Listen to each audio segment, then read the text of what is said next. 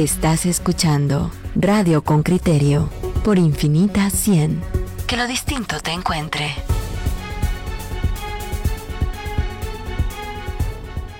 Estamos de vuelta aquí en Radio con Criterio, por supuesto animadísimos con, con la interacción con nuestros oyentes vía el WhatsApp con Criterio 5093 9378 respecto de, de el foro que se llamaba Yo Soy Samuel. Ya Claudia nos explicó quién era Samuel. Perdonen ustedes mi, mi ignorancia sobre el asunto. Em, y, no tienes que saberlo. Y ya entiende uno, pues sí, ¿verdad? Ya entiende. Bueno, no, ¿para qué voy a hablar de eso? Eh, pero, pero sí me muerdo la lengua, ¿verdad? Ya iba a decir cuántas veces he leído la Biblia yo. Mm, creo que solo el Viejo Testamento leí completo. Pero, pero mejor no hablo de eso. Creo porque tú eres viejo. Sí, ¿verdad? Por eso leí el Viejo Testamento, sí, tenés razón. Miren, vamos a pasar ahora a un tema que que si fuéramos un país más serio, tendría que ser el tema más discutido y animado en este proceso electoral que estamos viviendo. Ese, ese, ¿Cuál es el proyecto para sacar adelante, para sacar de la pobreza a la mayor cantidad de guatemaltecos? Usted sabe que el 60% de la población nacional, óigame, 60% de la población nacional, era 58%, pero en los últimos 10 años logramos con esfuerzo incluir a 2% más de la población, vive bajo el límite de la pobreza. 30% de nuestra población vive bajo el límite de la miseria. ¿Qué proyectos hay? No guatemaltecos, sino regionales, para sacar a parte de esa población de la pobreza y evitar que tengan que seguir migrando como lo hacen ahora, rumbo a, países o a mercados en donde encuentran muchas más oportunidades. Escuchemos la nota de Henry Bean y luego hablemos con un auténtico experto en esta materia. Mario García Lara fue vicepresidente del Banco de Guatemala, es un analista constante sobre nuestra situación política y económica. Fue, por cierto, candidato a la vicepresidencia cuatro años atrás con una propuesta bastante más, más sensata para el momento político que lo que estamos viendo el día de hoy en estos foros y entre estos candidatos. Oigamos primero la nota de Henry y luego platicamos con Mario. El informe de Henry Bean, reportero con criterio.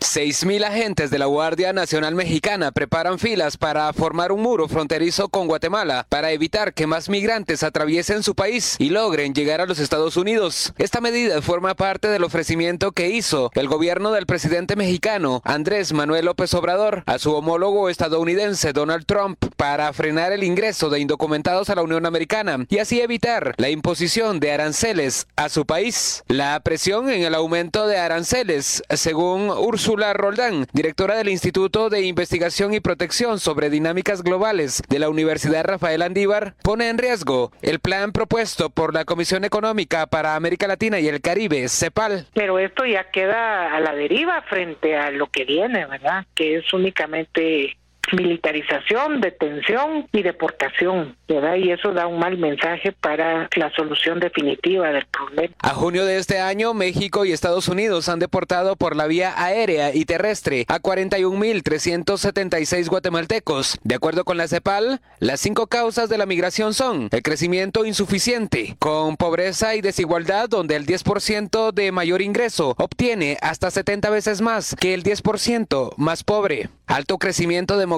en ciudades con gran rezago rural, sequías e inundaciones, violencia y diferencial salarial con Estados Unidos. El plan propuesto por México e impulsado por CEPAL para detener las migraciones incluye llevar la inversión pública al 25% del Producto Interno Bruto. Además, se propone eliminar los privilegios fiscales y la construcción de cinco proyectos de desarrollo entre México, Guatemala, Honduras y El Salvador, con lo cual se busca frenar las migraciones. Alicia Bárcena, secretaria ejecutiva de la Comisión Regional de las Naciones Unidas. Hemos identificado la terminal de gas natural en el puerto Cortés en Honduras, que podría entregar 300 megawatts a un costo estimado de 1.200 millones de dólares. Segundo, la interconexión eléctrica entre México y Guatemala, que costaría alrededor de 300 millones de dólares. Tercero, el mejoramiento de la infraestructura fronteriza entre Guatemala y México, que se conecte la carretera del eje turístico entre de Guatemala, el Naranjo y las Flores con Tenosique, Tabasco. Eso es lo que falta. El cuarto es la conectividad ferroviaria entre los países del norte de, Centroamérica, que son 710 kilómetros desde Ciudad Hidalgo, Chiapas, hasta el puerto, hasta los puertos del Salvador. Y el quinto es esta construcción del gasoducto que son 600 kilómetros, para integrar al sur de México con Centroamérica. De acuerdo con el organismo internacional, los jóvenes varones entre 18 y 35 años son quienes más migran. La razón, la brecha salarial entre los países. En Estados Unidos se gana 10 veces más y el salario mínimo es 5 veces mayor. Pero la investigadora de la Universidad Landívar no cree que el plan prospere. Pero obviamente que el presidente Trump se nota en su mensaje, se nota en su propuesta que él no está interesado en que este tipo de de proyectos, ¿verdad? Él está muy interesado en simplemente detener, detener, militarizar y deportar. Ahí yo creo que va a jugar un papel importante eh, qué piensan los demócratas, ¿verdad? Eh, para ponerse en la competencia electoral con una propuesta diferente. Creo que sí nos vamos a poner en una en una situación delicada porque el proceso eleccionario de, Estados Unidos va a pesar mucho también va a pesar quién queda en Guatemala, ¿verdad? Como gobierno. Según la CEPAL, Guatemala, El Salvador y Honduras generan anualmente 22 millardos de dólares en remesas y México 35 millardos. Henry Bean, Radio con Criterio. Muy bien, ahí tenemos ya el marco referencial que nos presenta Henry y le damos la bienvenida a Mario García Lara. buenos días, Mario. Gracias por, por acompañarnos el día de hoy. Así en una primera... Bienvenido. buenos días a todos, ¿cómo están? muy bien, muchas gracias. En una primera pregunta muy general, ¿a vos te parece que ese plan que plantean el señor López Obrador y, Alicia Bárcenas de Cepal realmente puede traer prosperidad para el norte de América Central o más bien para el sur de México? Es eh, un programa eh, que es muy parcial, diría yo, en primer lugar, y que su enfoque eh, va a generar en el corto plazo, si es que se logra implementar va a generar bastantes puestos de empleo en el sur de México. Eh, y para el Triángulo Norte los resultados van, serían, digamos, de una eh, lentitud eh, bastante grande y no resolverían de fondo el tema de, económico y, y, social que es el disparador de las migraciones. ¿Por qué no lo resuelve? A ver, el, el este mini plan Marshall, digamos, que, diseñó la CEPAL y que compró el gobierno mexicano, eh, básicamente lo que dice es que hay que aumentar los ingresos tributarios en el Triángulo Norte, en los gobiernos del Triángulo Norte, para financiar un gran gasto público en megaproyectos, o sea, no en proyectos que van a las comunidades eh, de donde provienen los migrantes, megaproyectos, como decía la señora Bárcena, de gas, de electricidad, de grandes carreteras eh, y, ferroviarios, ¿sí? Eh, y de aumento del gasto social, que también hay que decirlo, y, creo que metían ahí también una parte de gestión ambiental para, para sonar, digamos, modernos y, correctos, eh, y un aumento importante del gasto financiado por los países centroamericanos y, Estados Unidos. el asunto es que esos grandes proyectos eh, y el consiguiente aumento de impuestos y de ingresos tributarios que se necesita para financiarlo y el gasto que tiene que hacer Estados Unidos no van a la raíz del, problema, porque la raíz del problema, eh, la migración es un fenómeno que tiene muchas causas, digamos, pero yo lo resumiría en que tiene dos. Eh, hay ausencia de oportunidades de ingreso, es decir, de empleos y de, y de negocios para las personas eh, de los de las áreas de donde más eh, se generan los migrantes en primer lugar es ausencia de, oportunidades económicas y en segundo lugar claramente y, también originando la primera ausencia del Estado diría yo ausencia de un Estado que dé los servicios básicos de seguridad física de justicia pronta de salud básica incluyendo nutrición de educación primaria y de caminos eh, rurales y, carreteras que atiendan a las poblaciones aisladas. Eh, Mario, yo, he visto, bueno, has tocado más o menos la, ingente cantidad de, millones de dólares que hay que invertir aquí a ver quién los tiene. Pero hay otro tema, yo mm, he ojeado, ¿verdad? El plan este porque tiene como 300 y pico páginas, 334 para ser exacto, y una de las filosofías es el liderazgo de México en todo esto. Eh, ¿Obedece esto más que la sensación que yo tengo una estrategia que compra México y la apoya en un organismo eh, regional como es la CEPAL o en una institución regional como es la CEPAL para generar su propia dinámica de desarrollo del sur de México y lo que venga detrás que arree y nosotros somos los que vamos detrás, claro. yo más creo que fue una, una movida de ajedrez del presidente López Obrador para adelantarse a, lo que podría ocurrírsele al presidente Trump respecto del creciente flujo de migrantes. Y lo que hizo fue recurrir a un, a un organismo de Naciones Unidas que tiene una subsede en México y que ideológicamente, digamos, la CEPAL está un poquito más a la izquierda de otros organismos internacionales y por lo tanto eh, López Obrador sabía que lo que generara CEPAL pues iba a ser más, digamos, tragable eh, para él. Yo creo que le comisionó la elaboración del plan, la CEPAL lo hizo con las herramientas que tiene y, e hizo lo que hizo, la propuesta que hizo. El problema es que no le salió bien la jugada al presidente López Obrador porque por más que se adelantó y que mandó en solitario como un llanero al, al, canciller Ebrard a Washington a presentar el programa, este mini plan Marshall, resulta que de todos modos Estados Unidos presentó eh, sus demandas, eh, su, su, digamos, la extorsión económico diplomática de subir aranceles eh, y la reacción de México fue olvidarse un poquito de su plan Marshall y, tratar de, evitar estas sanciones estadounidenses para obligar a México a hacer algo pronto para detener el flujo de migrantes. Mario, yo, yo pienso, veo ese plan de los mexicanos y oigo a doña Alicia Bárcenas, que por cierto también es mexicana, como la cabeza de, de, CEPAL. Escucho, por ejemplo, que ellos hablan de traer por medio de un gasoducto gas, supongo que licuado hacia, hacia el, Golfo de Honduras, ¿verdad? Y, montar ahí una planta generadora de energía, eh, mejorar la interconexión eléctrica entre Guatemala y, y y México.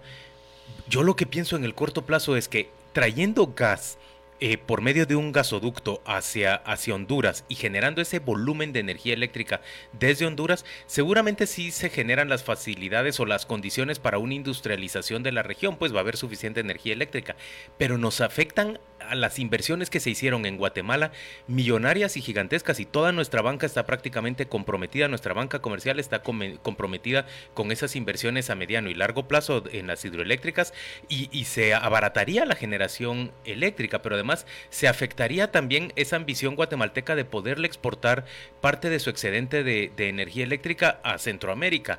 Eh, pareciera ser que los mexicanos más bien quieren vendernos a nosotros energía eléctrica o a toda la, la región, y Estados Unidos y México estarán interesados también en que les compremos su gas para generar energía. Digo, en, en el corto plazo eso tiene un efecto sobre nuestra economía y nuestros grandes capitales que supongo yo que van a ver como amenaza este proyecto. Y por el otro lado, veo que si quieren traer un tren desde Ciudad Hidalgo hasta La Libertad en El Salvador, ¿Vos qué, negocio le va a quedar a los fleteros guatemaltecos al gran capital que está metido en acarrear eh, muchos de los productos a través del corredor de, la zona sur de Guatemala?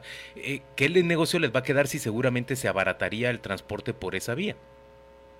Bueno, yo creo que, ambos proyectos, el, ferrocarril y el gasoducto, eh, en el largo plazo son buenos y son necesarios. el asunto es el siguiente, es que primero hay cosas que resolver, digamos. Eh, en primer lugar, las que yo les, les comentaba, de, la necesidad de que el Estado eh, sí sirva los servicios públicos esenciales a las comunidades, pero en segundo lugar, ya en temas más, más específicos y sectoriales, por ejemplo, lo que es más necesario a nivel regional, primero, antes que el gasoducto, que no es mala idea el gasoducto, porque sí abartaría los costos si las economías están creciendo, los costos de producir energía. Pero primero tienen que crecer más las economías. Y para eso hay proyectos que están ahí detenidos o obstaculizados, como por ejemplo la interconexión eléctrica, que sí está metida en el plan, pero que secuencialmente la interconexión eléctrica debería ser primero que el, gasoducto para activar algo que ya está ahí y que no se requiere, digamos, más que de una voluntad política eh, que, ha sido difícil de, conseguir. Eh, y eh, en el tema de transporte, yo diría que, que no es mala idea lo del ferrocarril, cualquier cualquier inversión que mejore las capacidades logísticas y de transporte debe ser bienvenida, pero que de nuevo debe ser acompañada por el crecimiento que ya esté generándose eh, y no no poner digamos los los caballos adelante de las carretas que, que es un poco el parte de las debilidades que tiene este plan Marshall de la CEPAL que eh, la secuencia no está clara de, los megaproyectos y es bien importante por las razones que, que, comentaba Juan Luis. Mario, eh, eh, la, el mío es, más un comentario que una pregunta, pero veo a México en un doble papel, veo a México en, medio de todo este dilema. Por un lado, se, se coloca como pretende colocarse como el líder de la región mesoamericana y, y, el promotor de esos proyectos de desarrollo económico y social, pero por el otro lado es el gran contenedor de las migraciones centroamericanas y lamentablemente yo veo que va a ser más fácil, práctico y ejecutable que avance en su segundo rol. Ya están colocados los 6.000 agentes federales ahí en la frontera México-Guatemala deteniendo a los guatemaltecos. En diciembre se cerró con 5.000 deportaciones de México hacia Centroamérica y ese número se triplicó hacia abril. México va a cumplir más pronto su papel de contenedor de las migraciones centroamericanas que como líder eh, impulsor de, nuestro desarrollo, ¿verdad? Pues, sin duda, yo creo que, la jugada le salió mal a López Obrador. Eh, creo que, que aunque él vendió como un logro el haber, el haber eh, evitado las sanciones vía aranceles del gobierno de Trump, eh, en la práctica realmente lo que lo obligó Trump a, a, López Obrador fue dar dejar digamos como en segundo plano su papel de liderazgo del desarrollo regional y convertirse un poco en, en el sustituto de eh, la Guardia Fronteriza estadounidense.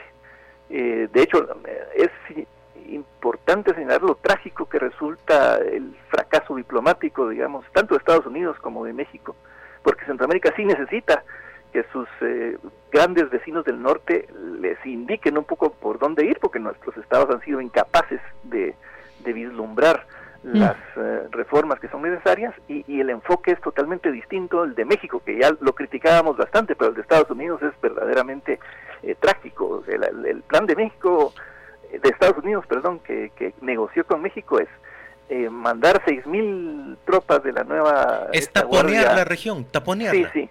Eh, son tres medidas, digamos. Uno es estas seis mil tropas en correr la frontera, digamos, del río Grande al Tuchate. Sí.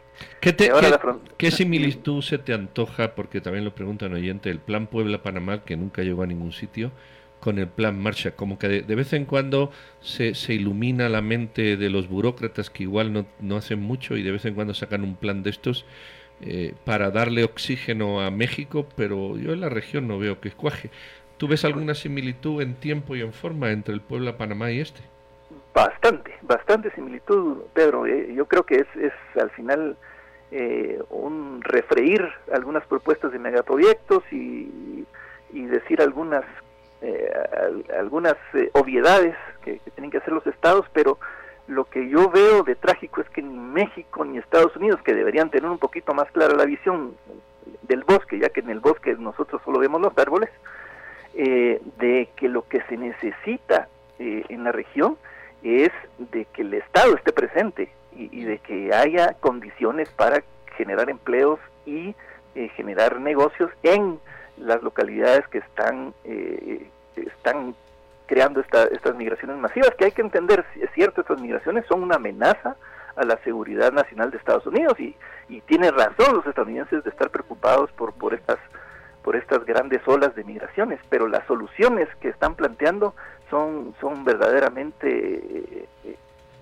digamos, un fracaso anunciado para, para, para detener las Son populistas, Mario. En realidad, Trump está preparando su campaña electoral eh, para decirle, diciéndole a los, a los electores estadounidenses que él fue capaz de frenar este flujo sin importar que haya tenido que convertir en unas ollas de presión a países como Guatemala, El Salvador y Honduras. Mira, Mario, yo, yo, yo tengo una última pregunta sobre el tema de la energía.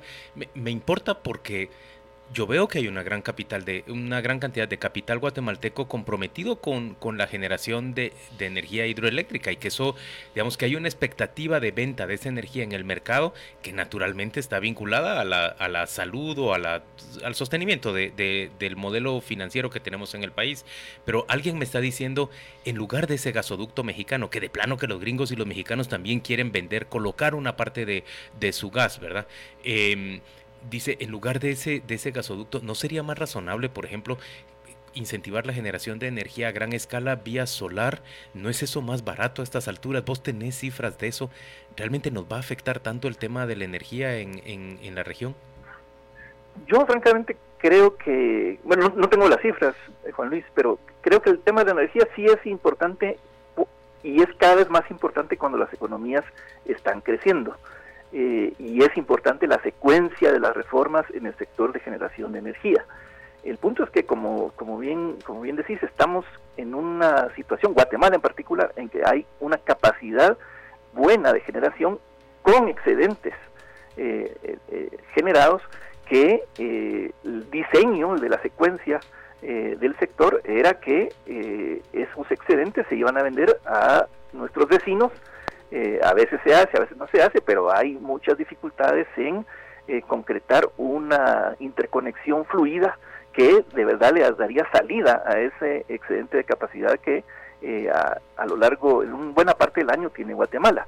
y ese es el primer paso, claro, justamente por los temas que mencionabas de que el, sector financiero pues le apostó a un sector pujante y que, que se vio, digamos, con un dinamismo importante en años pasados y que necesita vender esa energía y que, ah, digamos, confiaba en que las autoridades de los países iban a ser lo suficientemente maduras para entender el beneficio que para todos, eh, eh, para Guatemala como proveedor, pero para Honduras y El Salvador como, como adquirientes, tendría una interconexión.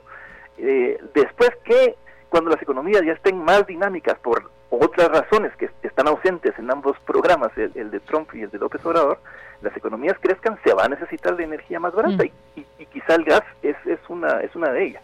Mario, te agradecemos mucho que hayas aceptado esta conversación en Radio con Criterio. Nos nutre lo que vos nos estás diciendo y nutre a una audiencia que auténticamente tiene criterio. Te voy a contar. Entre nuestros oyentes de este momento se encuentra Fanny Estrada. Vos sabes que ella está a, la cabeza de muchas de las operaciones de la Asociación Guatemalteca de Exportadores. Claro. Ella nos hace este comentario. Los proyectos de infraestructura son necesarios, pero algo muy fácil que podría hacer México es un programa específico para desmantelar las barreras no arancelarias que tenemos para venderles procesos burocráticos a veces insalvables. Podría ser una especie de programa de integración comercial que vaya más allá del TLC que tenemos. Un programa que incluya equivalencias en normas sanitarias que tenemos los dos países o la región y México, etiquetados de los productos, capacitaciones en sus regulaciones. O sea, que nos abran su mercado, eso podría ser mucho más beneficioso en el corto plazo. Apenas le vendemos 4% de nuestras exportaciones a México y a Europa le vendemos el 9%. Es un poco un sinsentido, visto el gran mercado mexicano yo sé que estamos sobre la pausa, pero también me apropio de esa crítica que se le hace a Mauricio Ebrard y a um,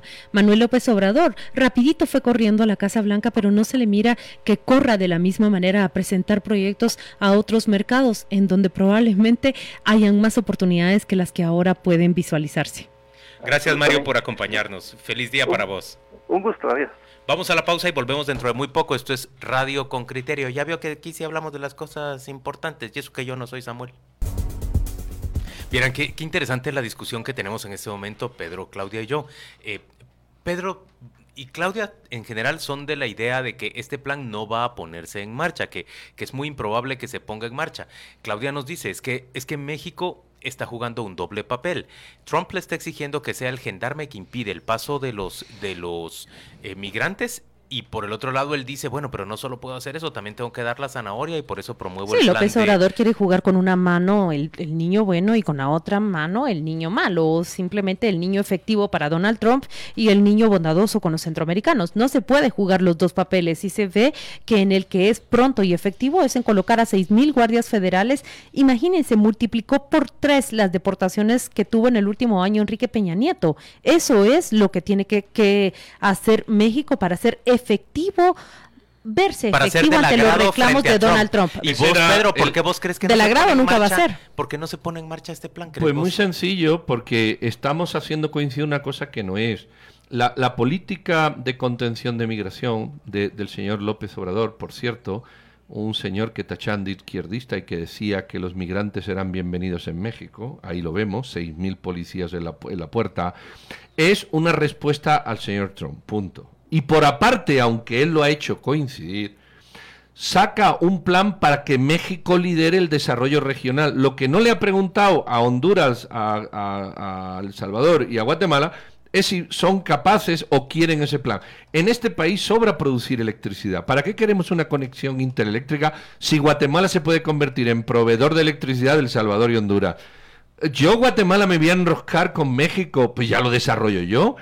Eh, eso es una imposición o una voluntad impositiva de México, como el plan por Panamá. Perdón, pero, pero, pero, voy a ponerte un argumento. Creo que esta es otra discusión que deberíamos tener. Pero Honduras y El Salvador, en buena medida, han bloqueado la interconexión con Guatemala porque no quieren comprarle a ese precio su, su energía a Guatemala. Yo creo que lo que nos decía Mario García, hay que revisar también esa gran inversión que se dio en Guatemala en generación hidroeléctrica. Creo que esto puede traernos dificultades. Y yo inestabilidad. y yo veo más posibilidades pero gran grandes problemas financieros para la banca guatemalteca. Yo veo sí. Así entendí tu argumento. y yo veo que esto sí tiene más posibilidades de ponerse en práctica porque Trump va a querer. Sí, yo sí. Yo soy más escéptica pero, de eso. Pero espérenme, espérenme una cosa. Yo lo que siento es que vamos a ver en el corto plazo migrar desde Guatemala ese cabildeo en Washington en contra de la CICIC lo vamos a ver migrar hacia, eh, por favor no pongan en marcha ese plan eh, mexicano. Creo que por ahí va a ir ahora el cambio del cambio. Eh, pero, ante eso lo que quisiera yo entonces preguntar es, ¿y qué me proponen a cambio? ¿Saben qué? Mauro Berceretti se encuentra ya en la línea telefónica y él se va a unir a esta conversación. Padre Mauro Berceletti es el director de la Casa del Migrante y mm, ¿quién mejor que él tiene medido el pulso de las migraciones y lo que está ocurriendo en nuestras fronteras? Padre, yo le pido que se una a esta conversación que tenemos acá Juan Luis, Pedro y yo. ¿Y usted qué piensa de ese plan que ha confeccionado Manuel López Obrador y que ha ido a presentar a la Casa Blanca y que propone cinco megaproyectos para convertir esa frontera México-Guatemala en una oportunidad de desarrollo económico. Sí, muy buenos días a cada uno de ustedes, a todos aquellos que nos oyen a través de este medio. Bueno, primeramente tengo que decir que a Manuel López Obrador ha tirado en el suelo todo el discurso que había hecho en el momento que había iniciado eh, su mandato como presidente en México, que iba a generar oportunidades eh, laborales para los centroamericanos, que no iba a usar medidas restrictivas, que realmente eh, iba a dar un ejemplo distinto de lo que se había hecho en México hasta ahora. Sin embargo, a partir de, esta gran presión que ha sufrido por parte del gobierno norteamericano ah, para realmente controlar el flujo migratorio desde la frontera sur, para mí es un gran error histórico del gobierno mexicano acceder a realmente a esta medida de represión de parte del, del gobierno norteamericano. Y por otro lado, lamento también que los gobiernos de la región norte eh, de Centroamérica también han aceptado a través del silencio porque realmente dejaron a, Manuel López Obrador en medio a este fuego cruzado y no ha habido una reacción inmediata también de los gobiernos de la región norte de Centroamérica para respaldar y para pedir uh, realmente que, que Donald Trump se quede calladito allá en su casa para que realmente no tenga injerencia en la soberanía de nuestros países. Padre, pero lo que usted está viendo en estos momentos, y en realidad lo ha visto durante los últimos tres meses, supongo yo, es un recrudecimiento, incluso antes de este discurso tan, tan duro de Donald Trump eh, amenazando a México con un arancel del 5% para sus importaciones, un arancel incremental si no frena el flujo de, de migrantes centroamericanos.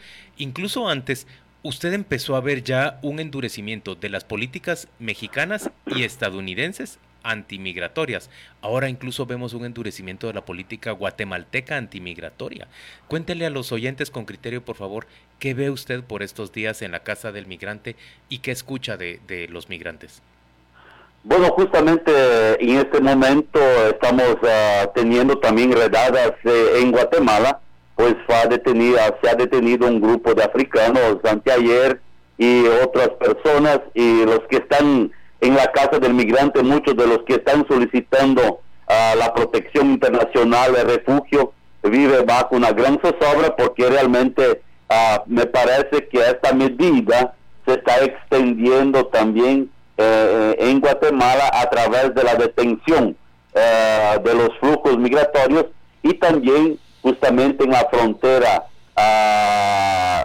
Honduras y Guatemala ya no se permite el avance de personas hacia el centro de, Guatemala y también con relación a, El Salvador y Guatemala, también en el lado de Guatemala se detiene ah, el flujo migratorio. Entonces me parece que estamos viviendo un caos sin precedentes porque realmente la culpa no tiene los migrantes, no podemos culpabilizar quienes están en la pobreza, en el olvido, en la marginación, ah, que están viviendo bajo la extorsión, ah, por las estructuras criminales que existen y que operan en Centroamérica. Entonces justamente yo creo que los gobiernos deberían de ponerse la mano en la conciencia y decir, bueno, es que realmente no hemos trabajado como deberíamos de haber trabajado y, y ahora estamos pagando una consecuencia de aquello que no habemos hecho y también haber permitido tanta impunidad y tanta corrupción y no ah, haber hecho ah, políticas públicas para que las personas pudieran permanecer en sus países. Eh, padre, buenos días. Yo comparto el análisis que usted ha hecho del señor López Obrador y cómo no era un izquierdista, era un populista que ha terminado revelando en el corto plazo que los intereses están por encima de todo. Yo lo que le quiero preguntar ahora es el costo. ¿Quién va a pagar este costo de 6.000 guardias en la frontera que lo que va a hacer es concentrar un montón de migrantes en el lado mm, de Guatemala cuando Guatemala ni tiene capacidad, ni tiene voluntad, ni se ha pronunciado? Es decir, a usted se le van a llenar los refugios 10 veces más y eso va a generar una crisis brutal en Guatemala ¿Qué, visión tiene de esto? Bueno, justamente uh, la contradicción se evidencia cada vez más, ¿no? Uh, estos seis, mil guardias que están ahí desplegados día y noche para controlar los flujos migratorios, si hubieran creado oportunidades laborales para los migrantes, para los trabajadores y trabajadoras, prácticamente estaríamos ya evitando un caos aún mayor. Sin embargo, las personas se quedan uh, bajo uh, una, un control y detención y deportación y justamente para mí genera otro negocio que son ah, las estructuras criminales del tráfico de seres humanos, el coyotaje, que realmente mismo que lo han hecho ya en el pasado por muchas veces, pero no han detenido los flujos mm. migratorios. Entonces realmente uh, tanto Estados Unidos como México, como los gobiernos uh, de, de, la región norte de Centroamérica están yendo en contra la corriente de la historia, porque realmente no es así que se resuelven los problemas humanitarios o las crisis humanitarias que viven las personas uh, en nuestros países. Padre, yo comparto con ustedes esas últimas líneas. Eh, la migración prácticamente es una condición del ser humano es su naturaleza, pero la pregunta del millón y ojalá tuviera una respuesta tan sencilla como se plantea es, ¿cuál es el modelo ideal? Por un lado tenemos un país que reclama y pide un freno hacia esos flujos de migración y podemos atender hasta cierto punto su, su argumento, pero por el otro lado estos países expulsan y producen migrantes por millares. ¿Cuál es el modelo al que debemos encaminarnos estas naciones? Mira, es evidente que históricamente los gobiernos de Centroamérica apostaron las remesas. Yo recuerdo que cuando acababa de llegar en Guatemala, ya por el año 98, no, 99, hubo una contienda electoral donde ganó luego Portillo, ¿no? Y decía claramente en los discursos, vamos a preparar jóvenes, vamos a hacer una buena universidad, vamos a hacer con que nuestros jóvenes se capaciten, sean técnicos y que vayan en el exterior para mandar remesas al país, ¿no? Entonces justamente hay una contradicción en ese sentido de que realmente se apuestan las migraciones para que lleguen, pero no se apuesta en los cambios estructurales necesarios para que las personas permanezcan en su propio país. Por ejemplo, todos esos grandes millones eh, de, quetzales que fueron prácticamente dilatados a través de la corrupción, de la impunidad de, los últimos 20 y 30 años de Guatemala, prácticamente ya estaríamos casi como cerca de una Suiza, ¿no? Si realmente todo ese dinero hubiera sido invertido ah, en desarrollo, en educación, en trabajo, en tierra, en techo para las personas. Sin embargo, están ahí colgados en los barrancos hacinados, barrancos uh, de grandes urbes de Guatemala y que realmente a, cada, a cualquier momento que da un, un terremoto, un desastre natural, ahí vamos a tener miles de vidas humanas uh, que uh, van a ser perdidas y por otro lado, entonces la gente ante esa situación, la migración es la solución. Padre, y, usted que ha visto tanto, eh, ¿usted cree que este proyecto de, de, taponear la frontera con 6.000 guardias nacionales, ¿usted cree que todos esos esfuerzos de Estados Unidos por impedir que los solicitantes de asilo crucen su frontera en, entre México y, y aquel país, ¿usted cree que eso va a tener éxito? ¿Usted cree que se va a mantener la migración? Sí, justamente se va a mantener este flujo migratorio, ¿no? con otras dimensiones y quizás de otra forma, ¿no? Ah, no van a detener con seis mil personas ahí eh, en la frontera porque son niños, niñas, son adolescentes, son padres, madres. Ah, ah, Luis, mira, es dramática la situación que uno vive, por ejemplo, el domingo por la noche, cuando llegaron 500 personas en la casa del migrante, adolescentes de 15 años, un bebé de, de un mes, de dos meses, uh, en fin, realmente es una situación ya caótica, ¿no? Es una, es una situación realmente uh, que no se puede explicar ya cómo está la situación. Es una crisis humanitaria, padre. Más que crisis humanitaria, yo diría esto, ¿no? Es decir, es realmente oh, están en un olvido total, ¿no? Uh, están hacinadas las personas prácticamente, por ejemplo, la caracterización de sus últimos flujos migratorios son personas que ya vivieron varios desplazamientos internos de su propio país, no han logrado ah, la paz, la tranquilidad, diseñar un, proyecto de vida para sí mismos, padre, y el liderazgo político vigente, pero también el liderazgo político que vemos en Guatemala aspirando para dirigir el rumbo en la nación en los próximos cuatro años, parece sordo y ciego, pero también mudo, ¿verdad? Eh, realmente vamos a tener el próximo domingo las elecciones eh, en Guatemala y también me parece que es un momento de que cada ciudadano reflexione cómo va a hacer este proceso eh, electoral, porque de todos modos vamos a tener que tener un presidente, ¿no? Esto es ya es una es una situación que está dada sin embargo, yo hago un llamado a los guatemaltecos y guatemaltecas que haga una elección ah, realmente que vaya a favorecer eh, el desarrollo de la nación. Yo creo que habiendo tantos candidatos a la presidencia hay alguien que es bueno todavía, ¿no? Pero nosotros como iglesia no podemos decir eh, en quién votar o direccionar el voto, sino que las personas conozca a las personas, reflexione y haga su elección, porque realmente el voto no significa democracia. La democracia es realmente sí, ah, va a existir políticas públicas para frenar los flujos migratorios masivos, porque en los últimos siete meses ya tenemos 211 mil guatemaltecos y guatemaltecas detenidos en la frontera ah, de México con Estados Unidos.